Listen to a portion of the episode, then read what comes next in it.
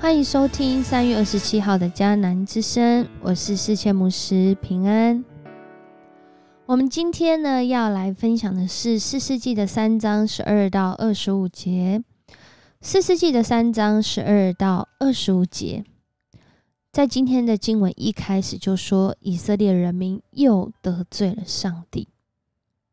前一个士师厄陀涅，当他被主兴起来战胜这个在美索不达米亚的古山利萨王，这个地方四十年太平，直到厄陀涅死了。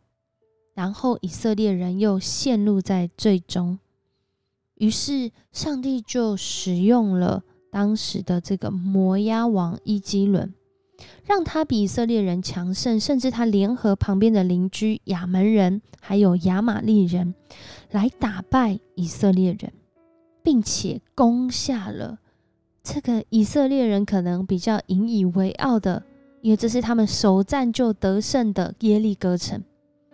但是这个得胜的记号，如今成为羞辱的记号，因为以色列人得罪上帝，他们就在那样的境况当中服侍了伊基伦王这位摩押王十八年。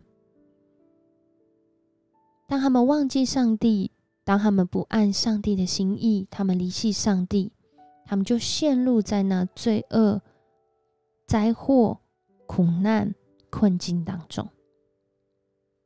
后来，以色列人他们还是回去到上帝的面前，呼求上帝的帮助，求主来帮助我们啊！上帝就差派了一个人来解救他们，这位就是事实以护。上帝做事的方式常常让我们意想不到，他让以护。这个出生在便雅悯之族当中的，竟然是一位左手惯用的人，惯用左手的人。因为便雅悯原来的意思是右手之子，然而这位以护是左手便利的人。嗯，用左手用右手有什么不一样吗？其实原文的意思更是。让我们可以明白，这位右手之子的知足的以护，在原来的意思是他是右手不方便的。然后上帝拣选了他，来成为在这个时期的士师，成为这个时期审判以及轮王，让他有从上帝来的智慧，来杀了这一级轮王。的呃器皿，而这一基伦王在今天的经文当中更是有趣哦。伊基伦王呢，很直接的在十七节地方被形容是一个大胖子。然而，一基伦这三个字，如果我们读原文的时候，把这句话连起来更有趣哦。一基伦是个大胖子啊，原文是小肥牛是个大胖子。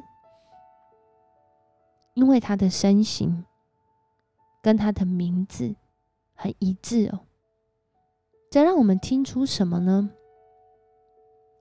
在今天的经文当中，上帝其实常常透过一个故事，让我们听出一些弦外之音。这弦外之音就是，他是个大胖子，但对照着以色列那时候的景况。可能是吃喝不饱，性命不保，啊，未来不呃令人堪忧的境况。然而，这位王却是一个吃饱喝足，甚至啊被称为小肥牛的人。而另外一方面呢，透过以护，他被上帝兴起来审判伊基伦。这位称为小肥牛的伊基伦呢？就真的好像是那个祭物献上赎罪祭，来啊解除这个世代得罪上帝的情形，他自己好像就成为了这个祭物。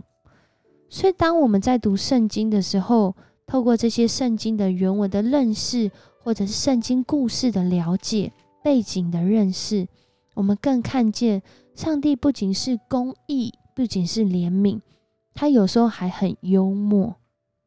在这里还说到了以护，他用左手拔出藏在右腿上的剑，刺进了王的肚子，结果连刀带柄刺进去，结果肥肉还夹住了剑。以后只好把这个剑留在王肚子里，可是那时候的王大概已经要死了。